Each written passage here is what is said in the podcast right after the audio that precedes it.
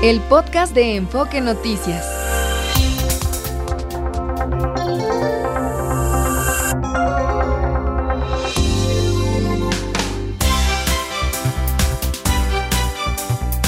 Hola a todos, muy buenas tardes aquí iniciando la segunda edición de Enfoque Noticias en este viernes 2 de febrero. Y vamos a la información. La Secretaría de Seguridad y Protección Ciudadana presentó al Instituto Nacional Electoral el plan de seguridad para candidatas y candidatos en el marco del proceso electoral federal 2023-2024. Eh, Sergio Perdomo tiene toda la información, pero ahorita no. Ahora, nada más les adelanto que esto es algo de lo más importante que, que hay que destacar el día de hoy. Por cierto, sobre este tema, el presidente Andrés Manuel López Obrador aseguró que en el país no habrá un narcoestado tras las elecciones. Tampoco ve que vaya a haber asesinatos políticos. O sea, no le han informado que ya van ocho, nueve. En fin.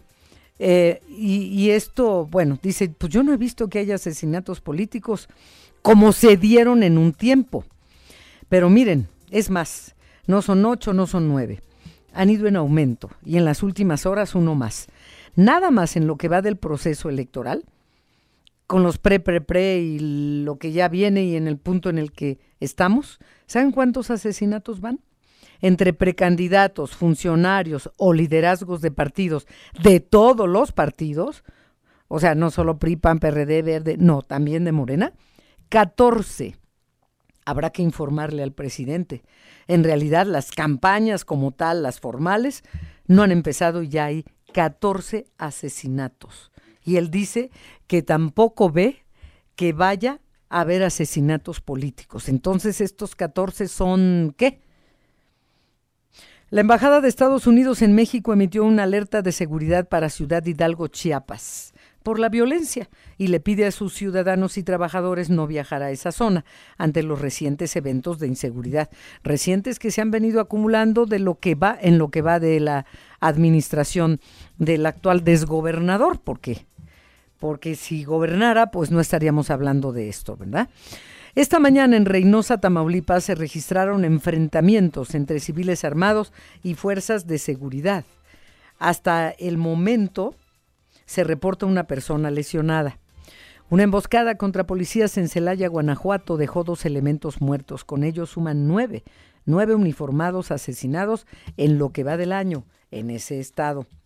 En Tijuana, Baja California, fue incendiado el automóvil de la periodista Yolanda Caballero y ella acusó a la alcaldesa Montserrat Caballero Ramírez de acoso.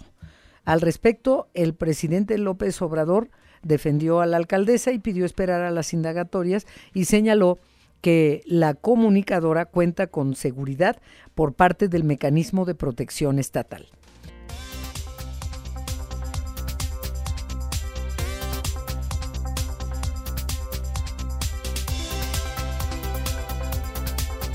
Fueron reaprendidos ocho militares implicados en el caso Ayotzinapa. Reaprendidos, ¿ok? Los aprenden los meten a prisión, los dejan en libertad, los vuelven a reaprender, pues aquí están jugando. Se les giró una orden de captura por delincuencia organizada, cuando no una cosa otra, pero fueron reaprendidos.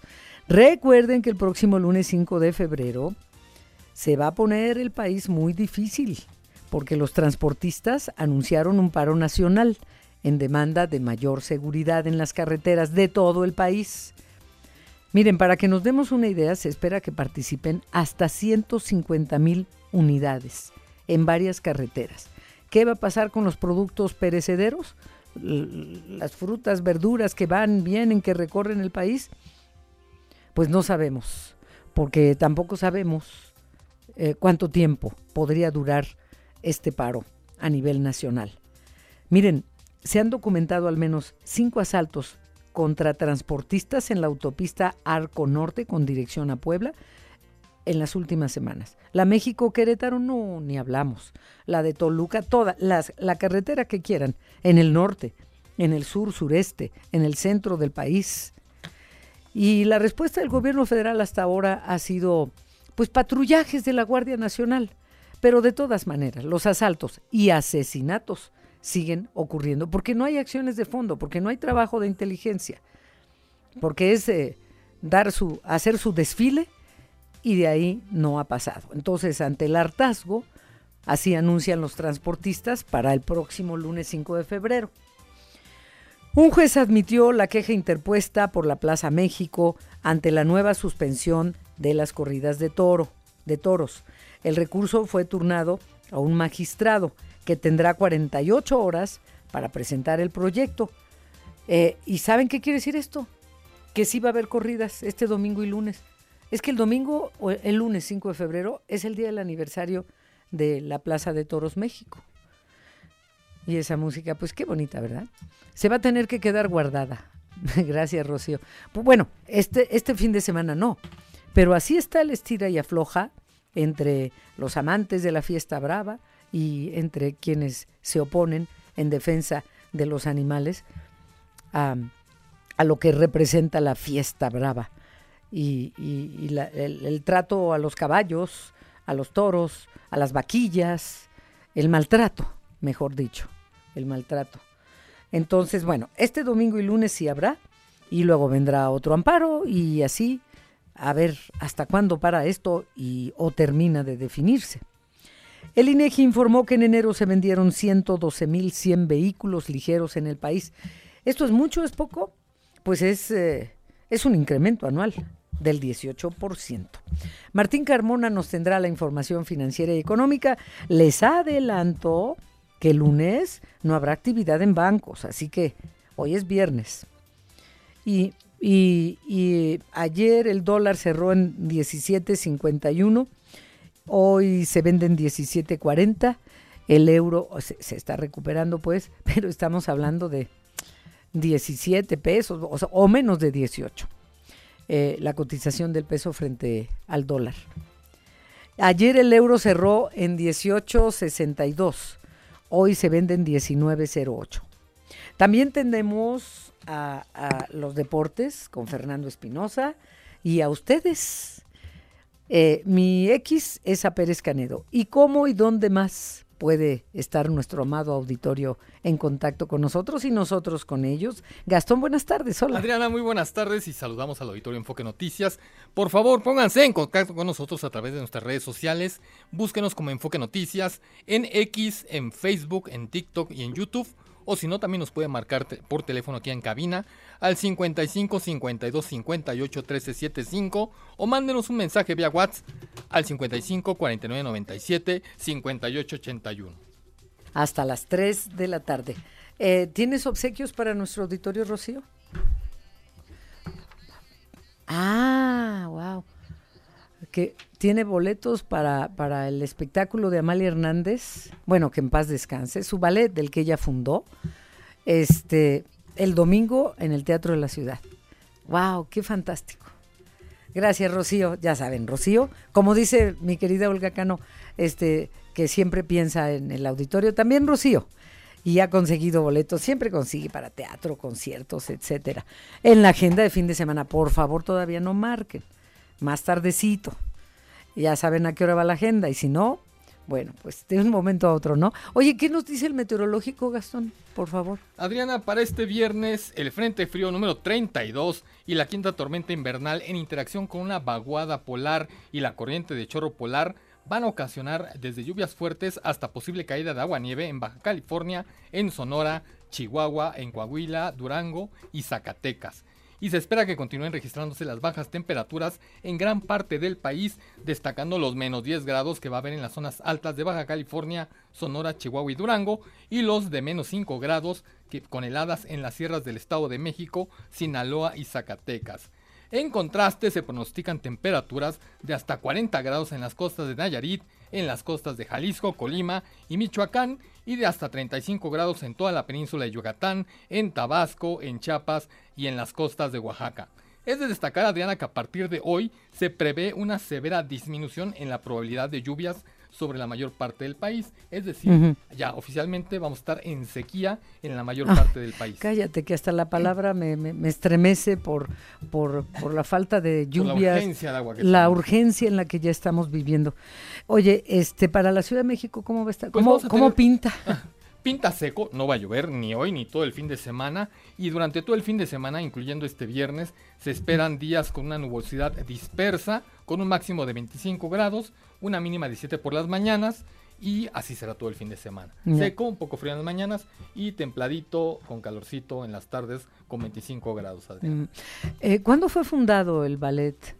Folclórico de Amalia Hernández. Se fundó en 1952 por la mismísima Amalia Hernández en este impulso por hacer un reforzamiento sobre las tradiciones mexicanas y de alguna manera poder llevarlas al mundo. Sí, ha sido así también, las culturas. Exactamente, y me parece que también es como un acercamiento de, la cultura porque las danzas tienen cierto, le metió cierta personalidad y, las hizo como muy digeribles y muy llevaderas para el público y bueno, ha tenido un gran éxito que hasta luego después de su muerte pues son un gran éxito año con año en, en donde se presente. Bellas Artes o Teatro de siempre registra llenos afortunadamente, es muy difícil encontrar boletos, es que muy buenos los boletos bien que lo sabemos. de Rocío, sí, cuesta mucho trabajo. Sí, la verdad, por eso también les voy a pedir un favor, quien logre, ¿cuántos pases dobles van a hacer? Ahora, cinco dobles. Ah, muy bien. No, hombre, por favor, quien los logre, no los desaproveche. Sí, por favor, porque yo le hice ojitos a Rocío y me dijo que no. No, no, no, es mala.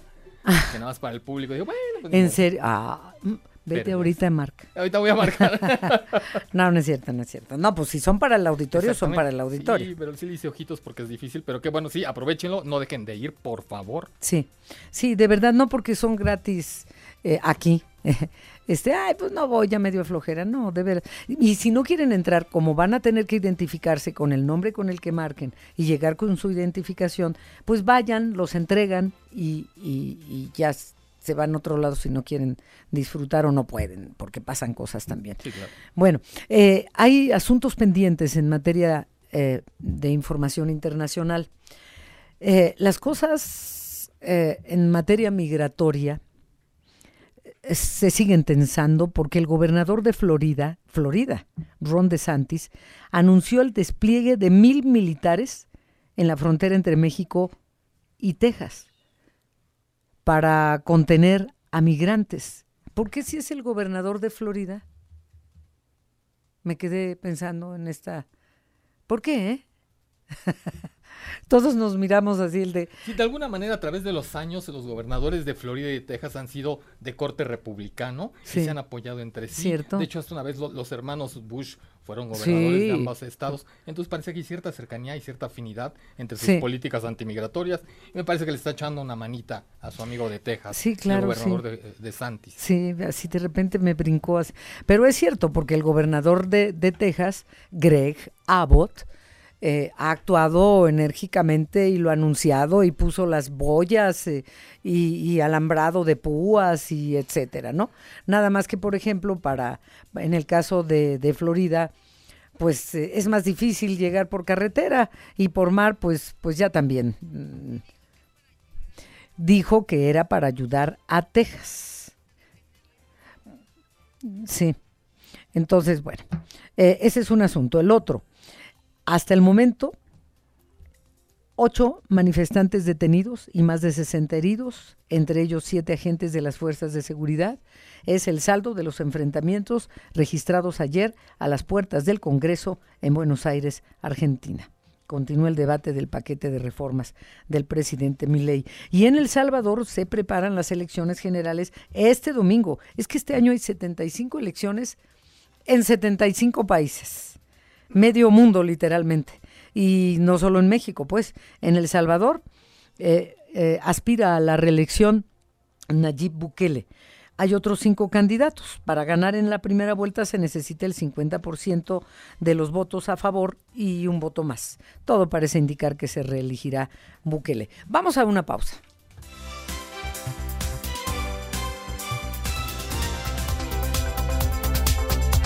Sergio Perdomo, vamos contigo, por favor, porque queremos detalles de cómo se coordinarán eh, Seguridad Nacional y el INE en este plan de protección a candidatos. Sergio, por favor, adelante. Hola Adriana, un saludo a la audiencia de Enfoque Noticias. Pues ya se pusieron a trabajar el gobierno de la República, todo el aparato de seguridad y el INE van a establecer con autoridades federales el protocolo para atender solicitudes en materia de seguridad. Lo dijo la presidenta del INE, Guadalupe Tadei. Hoy a lo largo de la mañana trabajaron autoridades federales y el INE y acordaron establecer este protocolo específico para atender las solicitudes que están creciendo para dar seguridad a candidatas, candidatos y evitar que sean asesinados. También están interviniendo partidos políticos relacionados con la seguridad en todas las entidades del país. Guadalupe Tadei detalló que bajo este esquema las autoridades van a brindar servicios de seguridad y acompañamiento a las y los candidatos que soliciten, asignándolos con base en zonas de riesgo con nivel de incidencia delictiva alta, media y baja. Participó en esta reunión con representantes de las Secretarías de Gobernación y de Protección Ciudadana, Relaciones Exteriores también estuvo presente, los titulares de Marina y Defensa Nacional, además del Centro Nacional de Inteligencia. En este marco se presentó el plan de seguridad para candidatas y candidatos. Esta reunión, Adriana, fue privada, incluso la presidenta del INE participó de manera virtual, el resto estuvieron presentes.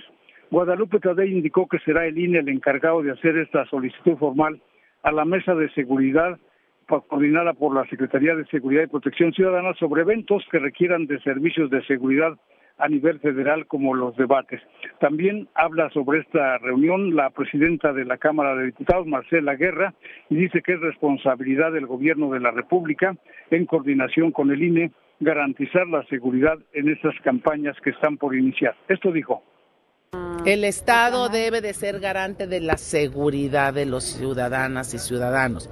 Asimismo debe de ser garante de que haya una elección pacífica, de que esté completamente vigilada y el INE debe de hacer su tarea, organizar esa elección y también buscar impulsar que el Estado haga lo conducente en materia de seguridad. Cada quien tiene que hacer lo que le corresponde.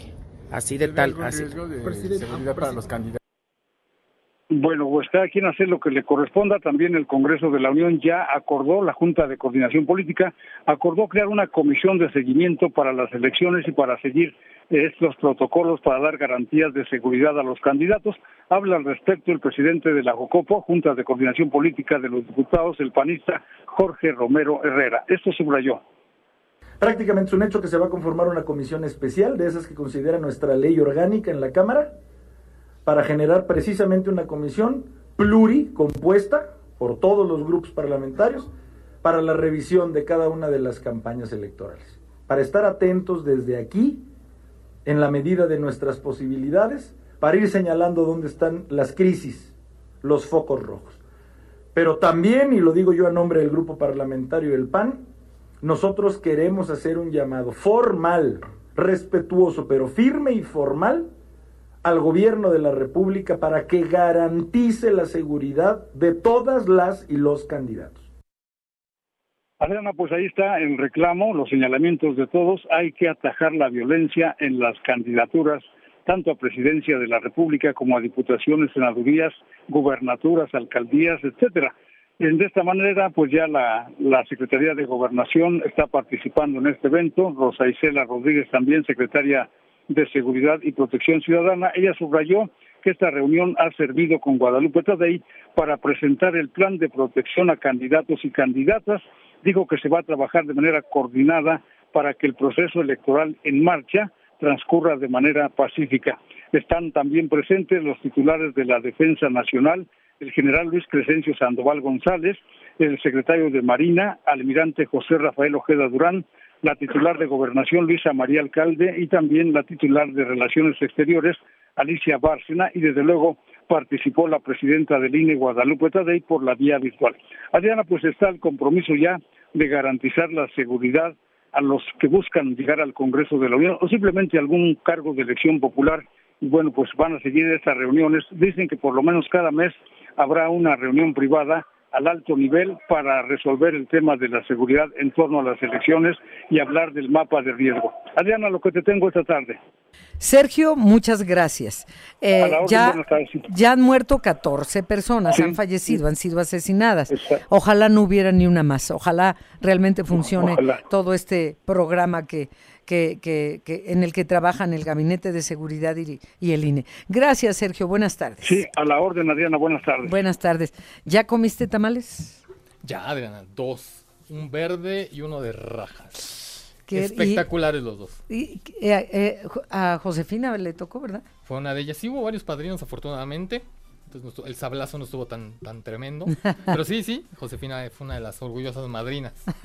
Que nos dio Y ya me apartaron chamaco los míos. Los míos ya están apartados. Ya están apartadísimos en la cocina. Córrele. Yo sugiero que corras porque están muy Ahorita buenos. que mande a corte.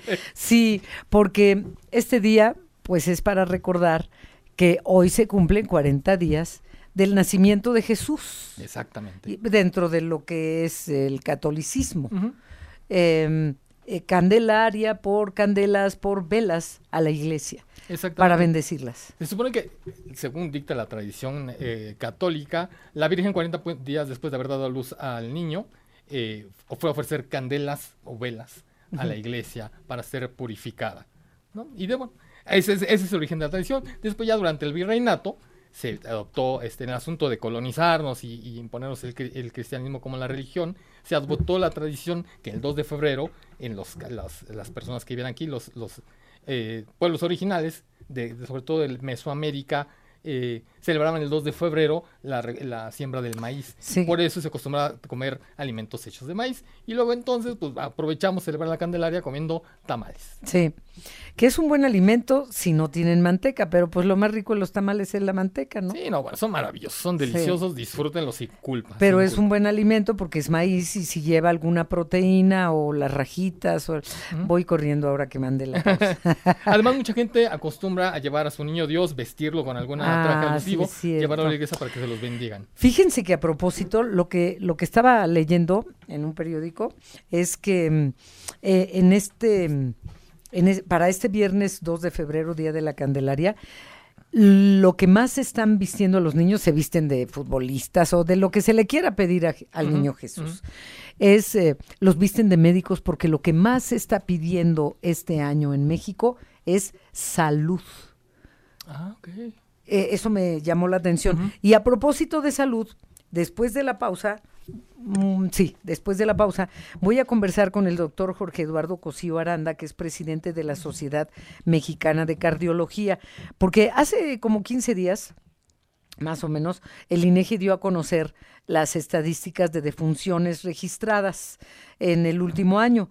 Y, las defunciones por enfermedades del corazón fueron la primera causa de muerte a nivel nacional. Eh, muchas, eh, hay problemas congénitos, pero en muchos de los casos se vienen arrastrando enfermedades, la hipertensión, el, colesterol alto, etcétera, que terminan con la vida de, de- las personas, eh, pues de esta manera. Entonces, hubo una gran cantidad de fallecimientos el año pasado por, por infartos al corazón. Eh, bueno, así que de esto vamos a hablar más adelante con el presidente de la Sociedad Mexicana de Cardiología. Es algo que a todos nos debe interesar porque todos tenemos corazón. Bueno, hay quienes son, son crueles y no tienes corazón. Este, y siempre le pido a Rocío, por favor, ya la canción de Cuco Sánchez, que yo decía que era de José Alfredo, y siempre me corrigen cada año. Ponte esta canción de Fallaste Corazón. Pero es de Cuco Sánchez, ¿verdad? Ahora no me van a corregir este año. Este año lamento decirles que me podrán llamar la atención por otras cosas, pero sí lo dije bien. Fallaste corazón es de Cuco Sánchez. Bueno, este, ¿ya la tienes? Que no la tiene, así como que anillo de compromiso, la cama de piedra. Este, sí, son muchas las composiciones de este, de este hombre Tamaul. ¿Ya la encontraste? Bueno, vámonos a la pausa, pero no queremos que falle el corazón. Mejor tomaremos nota de lo que nos diga el cardiólogo después de la pausa. todo el mundo.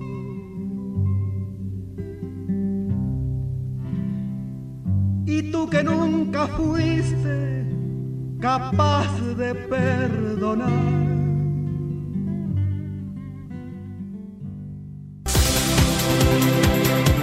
Los deportes con Fernando Espinosa.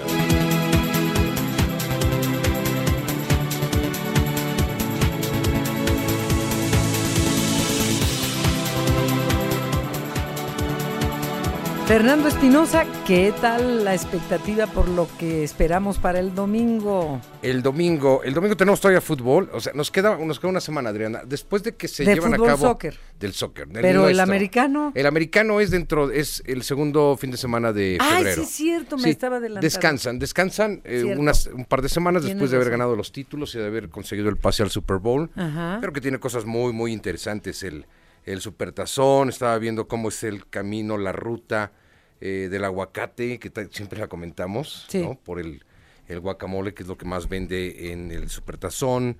eh, en, en la gente, no solamente en el Super Bowl, en el estadio, que es en Las Vegas, sino en la gente que ve el Super Bowl, 120 millones de personas eh, conectadas a la Sí. televisión en el Super De esos Domingo. 120, 100 están en México. Porque en, No, te hablo, te hablo de, de cifras de Estados Unidos. Ajá. Solo de cifras de Estados Unidos. O sea, 100, televis- 100 millones de televisores prendidos en Estados Unidos es una barbaridad, ¿no? Pues sí, porque son 300 millones. Sí, sí, Pero sí. en una televisión lo ven 20 amigos. Puede ser. O pero- pantalla, pero- o en un bar, o- Pero un velador, pues está solito, ¿no? Puede No, ser. pero no es en la noche, ¿a poco va a ser en la noche? No, no, no, no, no, pero alguna fábrica cerrada, no lo Ah, sé. La gente ve el Super Bowl, ¿no? Sí, 100 Ento- millones. 100 millones. Y entonces si llevas estas este, eh, eh, tortillas fritas, este, pues con, eso ya lo hiciste, unos totopos. Ajá. Ya con eso lo hiciste, de No, verdad, ¿y y, la la pasas de maravilla. Bueno, eh, es, eh, ya es, y es otro punto, que ya te hablaba lo de Messi, Sí. que va a cobrar 14 millones de pesos por salir. Dólares. De, de- de dólares, mira nada Por más. salir sentado en una barra. En una barra, 5 segundos. eh, anunciando una cerveza. 14 14 millones. millones de dólares. Yo me la puedo tomar si gustan, pero. Y- y- bueno, es más, que me invite a tomarla con él. Yo la sirvo. Yo llevo el ¿no? guacamole y tú los totopos. Fíjate que ayer perdió el equipo de Messi en una gira que tiene en- allá en Arabia, en, en- en territorio árabe. Perdió con el equipo de Cristiano Ronaldo 6-0. Eh, jugó Messi 8 minutos. Yo lo que ya siento es que también ya nos empezaron a ver la cara. Todo es lo mismo. Messi tiene seis partidos con derrota seguida. ¿Qué pasa con Messi? Que bueno, pues te, te exploto, te exploto, te exploto, está el comercial, te exploto, te exploto, y seguimos cayendo. Ya no lo vemos jugar a Messi bien al fútbol, Ya o, no no, o no el Messi que conocíamos, que también entendemos que el tema de edad va cambiando, no hay duda, Ya no corres igual. pero ya es un abuso. ¿Sabes quién sí corre igual? Cristiano Ronaldo. Esa es una diferencia, y no soy ronaldista, ¿eh? Ay, yo tampoco. Pero es, pero es una diferencia. Cristiano sigue siendo el mismo. Y Messi sigue siendo el ¿Se ha mismo. cuidado de- más o por- Lo han explotado menos o le dieron más dinero, pero lo guardan en un mundo en el que no estamos inmersos, que es el árabe. Por más que nos quieran meter el fútbol de Arabia, no nos gusta. Messi sí es latino, nos encanta lo gringo, nos encanta toda esta, esta, fiesta que se hace. ya es latino, más bien, sí. Sí, sí, Sí, sí. Miami ya es un, es un punto latino, Sí. no es este, no es tanto este de Estados Unidos. Se ¿no? escucha hablar español en todos sí, lados. Sí, sí, sí, pero la verdad es de que eh, pues está, está, este, creo que nos, nos explotan de malas ciertas figuras y nosotros caemos en el garlito y, y, bueno, festejamos absolutamente todo, ¿no? Mm. Ah, ah, Como hay, hay muchas cosas, hay gente de FIFA hoy que está reunida con el señor Azcárraga y gente de Televisa, eh, estuvieron en el Estadio Azteca para ver la remodelación. Ahí hay un punto muy interesante, Adriana. Cuando se empiezan a vender los palcos y las plateas del Estadio Azteca en, En esta remo- 1966. Ah, no, en no en esta 1960, remodelación. No, te los vendieron por 99 años. 99 años para ir a cualquier evento, incluyendo una Copa del Mundo. Todo. Es Tienes derecho tuyo. a todo. Es tuyo. Es tuyo por 99 años. ¿Qué pasa? Que fuiste a México 70, México 86, Michael Jackson, este, todos los eventos. Vicente Y Fernández ahí se despidió. Vicente, todos, la la pelea de Julio César Chávez contra Haugen, en fin, ha sido a todos. ¿Qué pasa? Que ahora te dicen, hay unos palcos y unas plateas que vamos a modificar, las vamos a quitar. Y entonces es un pleito, ¿eh? No, pues como no, óyeme, yo lo compré por 96 años 99 para ser exactos. ah, y me quedan como 50, entonces. Te sí, quedan, te- o sea, sí, fue en de- 66, te quedan en 63, tendrás 2063, tendrás que entregar todo, ¿no? Sí. Ves, ya no vas a estar. Ya no vas a estar, pero, derecho- es heredable. familia Es, heredable. Entonces, este, ese es un tema muy interesante. Es un, es un grupo que creó ya una asociación de eh, tenedores o propietarios de palcos y plateas del Estadio Azteca. ¿Y por qué no quitan en lugar de palcos, por qué no quitan más graderío? Yo creo que a eso vino hoy la FIFA, a checar cómo va a ser la remodelación del Estadio Azteca, porque aparte hubo por ahí una situación donde se fue Cruz Azul, ya ves que se iban Sí, Cruz Azul y América, ahora está en el- y les dijeron, ¿qué creen? que eh, el Estadio Azteca se va, la, la remodelación va a ser hasta junio. Ah, entonces el América se queda en el Estadio Azteca. Entonces, América va a jugar toda la temporada en el Estadio Azteca. Todavía. Todavía. Cruz Azul, pues ya lo cambiaron. Pues no que ya estaban remodelándolo. Eh, seguro están empezando a hacer remodelaciones, pero pueden ser incluso externas, ¿no? Mm. La planificación va a ser durísima porque va a contar con hotel, con centro comercial. ¿Qué va a pasar con... ¿Y con qué agua? con la- Eh, hay un punto ahí. De- deja el ¿Con agua qué agua, hará- eh, solamente. ¿Con qué agua hará- harán la mezcla? Es, es impresionante. No estamos muy preparados para recibir un mundial. Ahora, la zona de Santa Úrsula es una Uh. zona bravísima. Sí. Bravísima. Muy bonita, pero uh, este, bueno, yo la conozco, la he recorrido, he tenido amigos ahí, pero este, pero puede haber gente violenta, la ha habido. es, la es tremendamente popular. Sí. Eh, tú vas, por ejemplo, a un estadio, al Estadio Azteca y la gente eh, está en la, en la orilla del Estadio Azteca, la, la- la calle que no recuerdo el nombre, eh, está, se suben a tu coche para que tú te vayas a estacionar a sus casas, Donde ellos quieren. donde ellos quieren. Y te cobran 200 pesitos, ¿eh? Eh, 200. sí, pero, pero, es, pero es mucha la gente, o sea, te da y no hay control de las no hay autoridades. ¿Y tú crees que va a haber control para el Mundial? No. ¿De aquí al 2026? La seguridad. Si no nos controlamos desde arriba, imagínate. o sea, eso está durísimo, ¿no? Entonces, Sí. Es una situación este, complicada. Bueno, nada más para cerrar, eh, decirles que Tigres enfrenta a los Pumas, Querétaro Cruz Azul, Puebla Mazatlán. Eh, las Chivas Rayadas de Guadalajara van a cerrar con San Luis. El Chicharito, pues es toda una fiesta, aunque va a ir hasta la jornada 12, 13.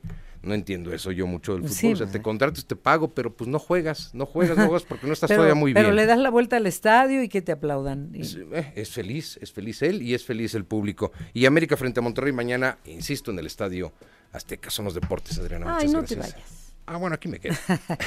No, Rocío ya quiere que, que- que- que presente a un reportero. Eh, no, y además forma parte también de la información. Muchas gracias, Fernando. Gracias a ti, gracias a ti, Hasta el lunes. Hasta el lunes. Sí, y ya ahora sí hablamos toda la semana, porque aparte vamos a estar en estéreo siempre platicando en las mañanas con nuestras estrellas de la locución. Eh, estaremos platicando eh, del Super Bowl. Mm. Es, va a estar muy interesante. Yo creo que va a ganar. Me gustaría San Francisco. A mí también los 49. Me gustaría San Francisco. Pero, pero tú crees que sí? Yo creo que es mejor Kansas. Esa es Ah. otra realidad. Pero bueno, San. Francisco. bueno. Mira, de todas maneras, eh, oye, ¿y si va a cantar Taylor Swift? No, no, no, no, no. Es que también había esa expectativa de que es Taylor No, no, no, no. Ah. Taylor.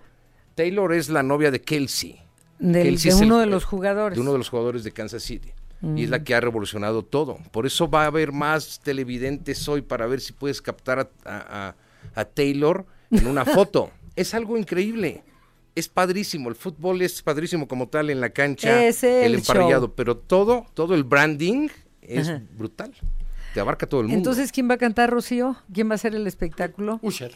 Usher. Usher, un cantante que se llama Usher, que tuvo sus mejores momentos hace como 15 años. Sí, se Pero- habían llevado a los panchos, o sea, de verdad, ya, es- ya es viejón, ¿no?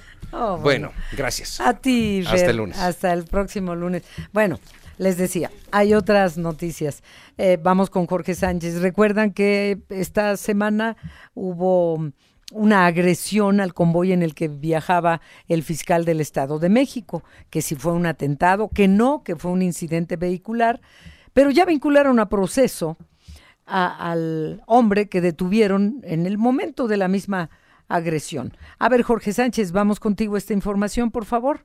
Adrián, auditorio de Enfoque Noticias, muy buenas tardes. Efectivamente, este viernes Julio César N., agresor del convoy del fiscal general de justicia del Estado de México, fue vinculado a proceso por los delitos de homicidio en grado de tentativa, usurpación de funciones, portación de arma prohibida y delitos contra la salud. Tras la audiencia celebrada en los juzgados de Distrito Judicial de Tenango del Valle, que iniciaron pues a las 9.46 y concluyó a las 12.10, el juez de control determinó que había suficientes datos de prueba aportados por parte del Ministerio Público para vincular al imputado por los delitos referidos. Hay que señalar que el pasado jueves 25 de enero el fiscal general de justicia mexiquense José Luis Cervantes fue atacado mientras circulaba sobre la carretera México-Toluca en las inmediaciones de Ocoyoacac.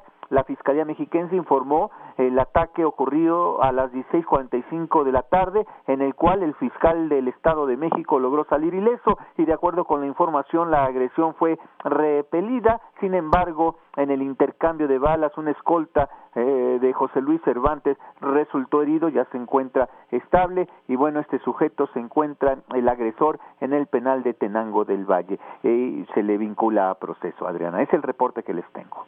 Jorge, gracias. Buenas tardes. Buenas tardes.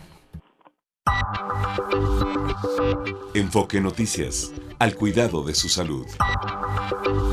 Vamos pues ya a conversar con el doctor Jorge Eduardo Cosío Aranda, presidente de la Sociedad Mexicana de Cardiología, médico cirujano por la UNAM y, bueno, muchas eh, otras actividades y conocimientos que ha adquirido a lo largo de su carrera. Él dice, voy a leer textual, eh, la salud, dice el doctor Jorge Eduardo, un derecho de todo ser humano.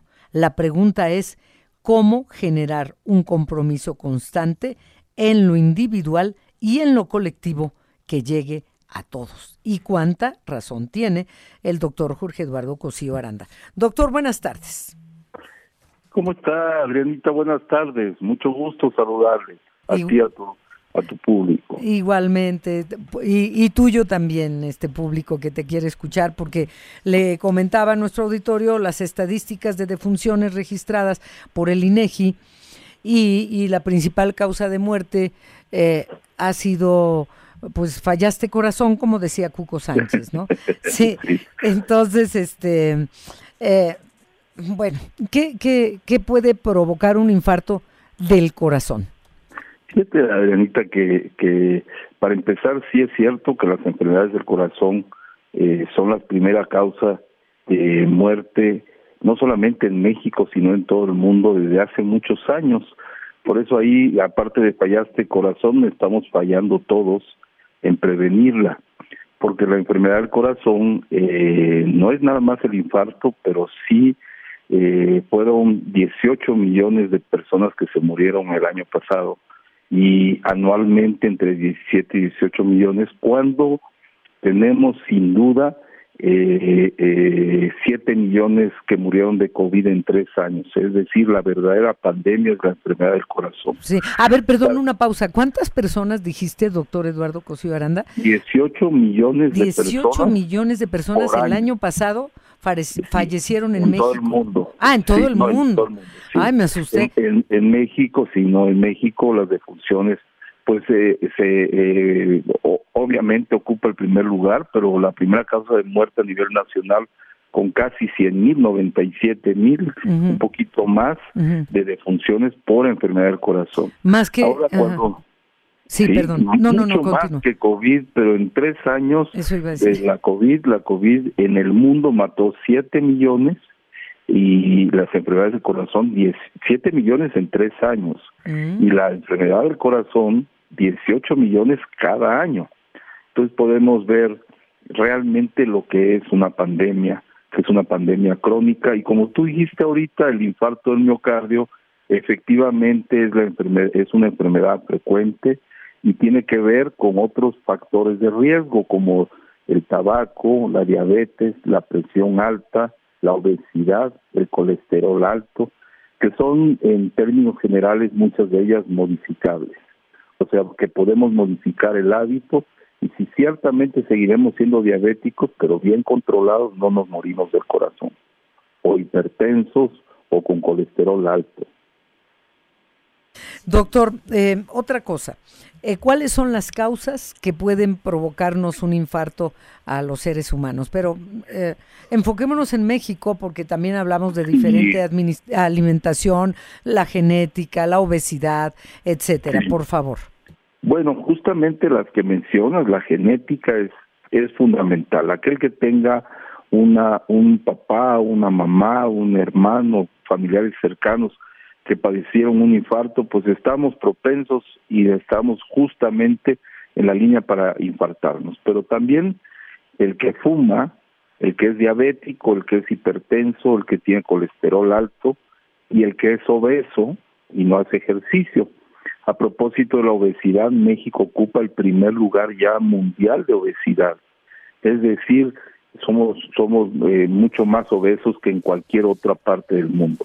Estas causas son las causas de, de, directas que se relacionan o están asociadas a que se presente un infarto. Si ahí se presentan otras causas, otra, hay otros fenómenos, por supuesto que sí. Eh, existen enfermedades eh, inmunológicas que producen un coágulo o existen enfermedades en donde genéticamente hay alteraciones ya en las arterias, pero esas son las mínimas. Para un infarto realmente son las que comentamos ahorita. Bueno, doctor, eh, en medio de todo esto que ya lo sabemos, pero, pero cuánta razón tienes al hablar de la responsabilidad que debemos tener con nosotros mismos. Eh, el cuidarnos, el hacer ejercicio, cuidar la alimentación, evitar el exceso de, peso, pero no lo hacemos, es una realidad. Hay muchos tratamientos, también hay cirugías, pero uh, al margen de lo que nos vayas a decir sobre tratamientos, cirugías, etcétera, eh, ¿qué hay de la famosa aspirina? Y lo digo con todas las letras, aspirina, porque se recomienda, hasta hay una que se llama Protec, para tomarla eh, en la noche antes de dormir. ¿Por qué en la noche antes de dormir? ¿Y qué tan beneficiosa puede ser la aspirina en todos los casos o solo algunos? Fíjate que eh, para empezar la aspirina es un medicamento de los descubrimientos más importantes que, que se han hecho para el ser humano.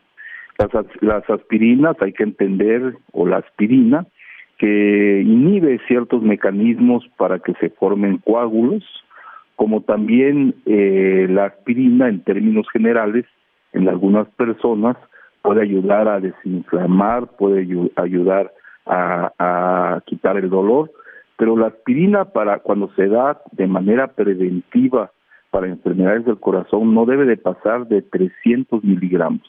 Tú tienes aspirinas de 500, aspirinas, inclusive puedes dar dos tabletas de que son mil miligramos o un gramo, pero estas son para otro tipo de problemas. La aspirina para prevenir es menos de 300 y más de 86 miligramos. Sin embargo, la aspirina no es para todos. Hay enfermos eh, que no nada más son del corazón, sino tienen enfermedades que hacen que sus plaquetas estén bajas, la trombocitopenia, hay enfermedades inmunológicas que bajan las plaquetas.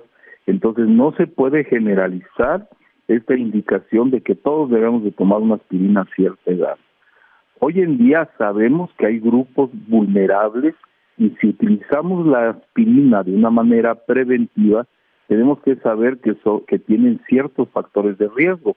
Por ejemplo, aquellos pacientes que tienen obesidad, pero que además son eh, tienen colesterol muy alto, pero además tienen eh, diabetes, probablemente ahí podemos utilizar la, la la aspirina de manera preventiva, pero fundamentalmente en los que ya tuvieron un infarto o que tienen un stent, es decir, ya les tratamos la arteria y se las abrimos y le pusimos un stent, a esos tienen que tener aspirina más otra cosa, pero generalmente la aspirina. Ahora, el utilizar en la noche y utilizar en el día, eh, en este momento del conocimiento médico ya es una falacia. Eh, eh, utilizarlo en la noche se había propuesto así, fundamentalmente porque la aspirina necesita absorberse mejor, pero también eh, se catalogaba que los infartos son más eh, frecuentes a las horas de la mañana, entonces que la prevención podía ser mayor. Pero la, aspirina actúa a 24 horas, al que se le indica, y esto debe estar indicado por un médico, y ese es un mensaje que a lo mejor vale la pena decirlo, que la aspirina no es para todos, pero que sí es muy buena en prevención de un infarto en los pacientes que tienen ciertos riesgos para hacer un infarto, lo debe de indicar un médico. Sí, sin duda. Hay personas, sin duda. individualizarse, hay personas que tienen alteraciones que puede ser el remedio que la enfermedad. Sí, tienes razón, doctor. Eh, ya para despedirnos, bueno, el tema es muy extenso, ya sabemos cuáles son los factores de riesgo, pero ¿qué nos puede alertar que a lo mejor no nos hemos atendido y no necesariamente la obesidad, también hay personas que no están obesas y sufren infartos, hay personas que no fuman y hacen ejercicio y sufren infartos. O sea, ¿en, eh, ¿cuáles serían los síntomas que nos alertarían que, que, que, algo no anda bien en nuestro corazón. Por favor, doctor, ya para despedirnos. bueno, eh, aquí tengo que decirlo claro, que el paciente que se infarta, una gran mayoría no tiene síntomas previos. Y eso es importante porque precisamente tenemos que atender nuestra salud de manera preventiva con todos los factores de riesgo que ya mencioné y con un médico. Segundo, en aquellos hipertensos o aquellos diabéticos que tengan dolor torácico, dolor en el pecho, que tengan falta de aire al caminar. ¿En la espalda también puede ser un síntoma el dolor? Sí, fíjate que, eh, eh, Adriana, que sí, el, el dolor más típico es el dolor retroesternal, es decir, abajo del esternón, opresivo, que nos hace sudar, que nos da en el momento palpitaciones, falta de aire, ese es un dolor típico. Mm. Pero desafortunadamente el infarto, y te lo debo decir así, se presenta sin síntomas y seis de diez se mueren aquí en China y en todos lados antes de llegar al hospital. Seis de diez. Quienes sobreviven un infarto ya llevan... Sobreviven entre 4 y 5, o sea, entre 40 y 50%, un infarto del miocardio. Pues hay que cuidarnos, doctor. Sí, hay que cuidarnos y hay que hacer una, una prevención realmente hay que atender nuestra salud antes de que tengamos síntomas o antes de que tengamos un infarto. Claro, gracias doctor Jorge Eduardo Cosío Aranda, presidente de la Sociedad Mexicana de Cardiología. Buenas tardes. Gracias a ti, gracias a todos los que nos escucharon por estar al pendiente en este eh, maravilloso programa que tú transmites. Ay, qué hermoso. Gracias. A ti, buenas tardes. Buenas tardes. Una pausa.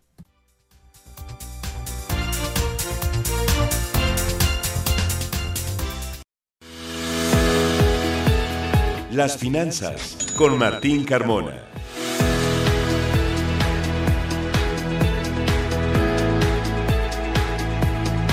Querido Martín Carmona, recuérdanos que el lunes no hay actividades bancarias y vamos contigo, por favor. Exactamente, es el primer puente feriado, el primer puente, el primer fin de semana largo de este 2024, por si alguien está todavía fatigado por las fiestas de fin de año y de Navidad, bueno, pues a aprovechar este fin de semana. Pero hoy el INEGI nos daba datos muy interesantes en materia de consumo, que afortunadamente ha sido uno de los motores importantes para la economía mexicana. El hecho de ver que los eh, consumidores mexicanos siguen acudiendo a comprar bienes y servicios y esto pues repercute de manera importante en las empresas. Vamos a conversar en este momento con Arturo Vasconcelos, director general adjunto de Grupo Chedraui.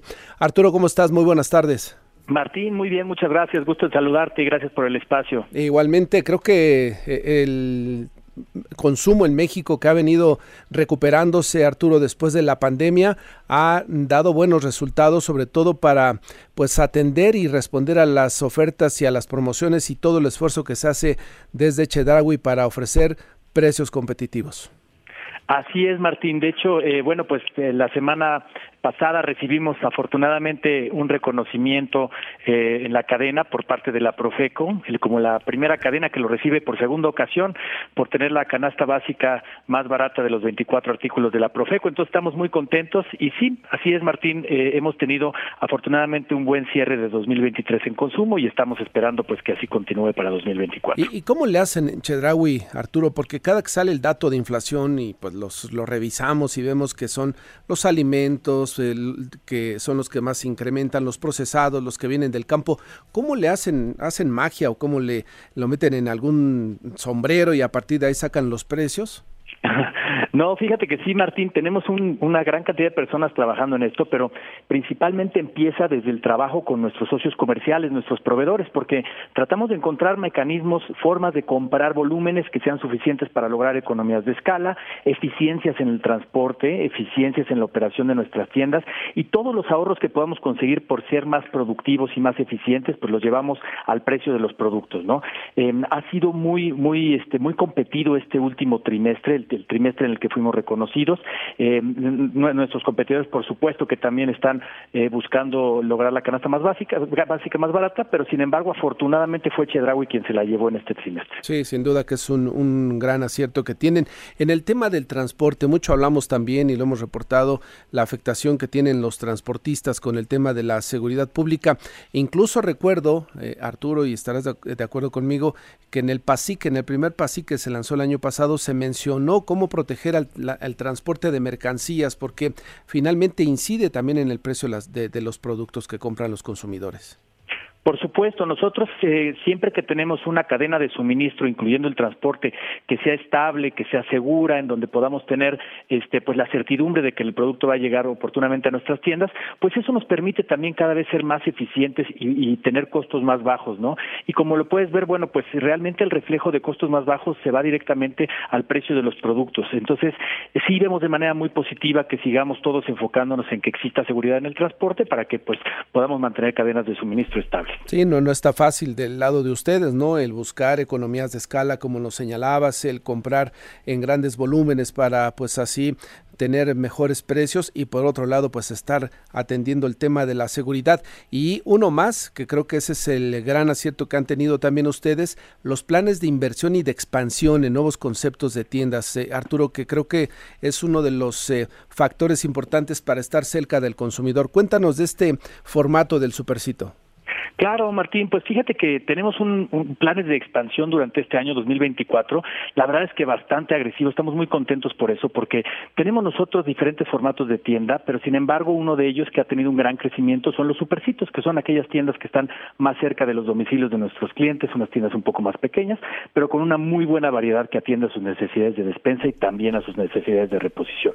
Entonces, efectivamente, para este 2024 estamos considerando abrir 100 sucursales de este tipo, pero además vamos a seguir creciendo en sucursales también de las que tradicionalmente visitan nuestros clientes como tiendas grandes. Vamos a abrir siete, siete tiendas Chedraui y vamos a abrir tres supermercados, que son nuestras tiendas, pues digamos, medianas, en donde pueden hacer su, compra de supermercado muy completa, ¿no? los montos de inversión, eh, según veo las estadísticas y lo que han comentado, cerca de 10 mil millones de pesos. Eh, Arturo, creo que es una cantidad importante, sobre todo por el entorno y, pues sé que a veces ustedes lo consideran, pero no hablan mucho del tema político electoral. En medio de este entorno, 10 mil millones de pesos de inversión en este año. Sí, Martín, fíjate que nosotros hemos visto que nuestros clientes han adoptado de manera muy favorable los, eh, los formatos de nuestras tiendas, nuestra estrategia comercial, nuestra comunicación, los productos que encuentran y sobre todo nuestra estrategia de precios. Entonces, cada vez que abrimos tiendas, la verdad es que tenemos la gran, gran noticia de que nuestros clientes nuevos eh, adoptan el concepto de manera pues muy positiva. Entonces, esto nos da muchas esperanzas de que el, el crecimiento que estamos proyectando hacia el futuro es algo que está basado en decisiones muy sólidas, en los históricos que vemos y en los resultados que hemos observado también.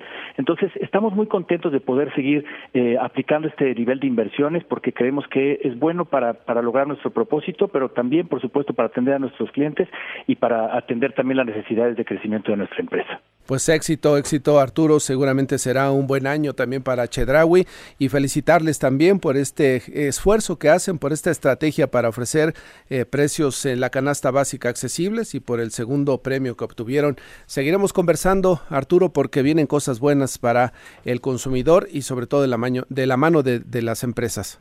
Exactamente, Martín. Muchísimas gracias a ti por el espacio y bueno, pues una saluda, un saludo a todos tus radioescuchas. Saludos, que te muy bien. Cuídate. Muy buenas tardes. Es el director general adjunto de Grupo Chedraui, Arturo Vasconcelos. 10 mil millones de pesos en pleno año electoral, inversión para crear estas 100 eh, nuevos formatos, se llaman supercitos. Y aprovechando la dinámica positiva, Adriana, que hoy nos reportaba el INEGI, una recuperación en el consumo interno de nuestro país, lo cual pues se convierte en un motor importante para la economía mexicana. Sí, qué bien eso de los supercitos siempre y cuando, no porque esté pequeño o grande y sean diferentes precios, pero en esta cadena siempre ha sido así. Es, es una eh, estrategia que tienen justamente de ofrecer. Qué, bien suena eso. Pues muchas gracias, Martín Carmona, hasta el lunes. Acá estaremos, buen fin de semana, no hay bancos, el lunes es festivo, 5 de Gracias, buenas tardes. Buenas tardes. El podcast de Enfoque Noticias.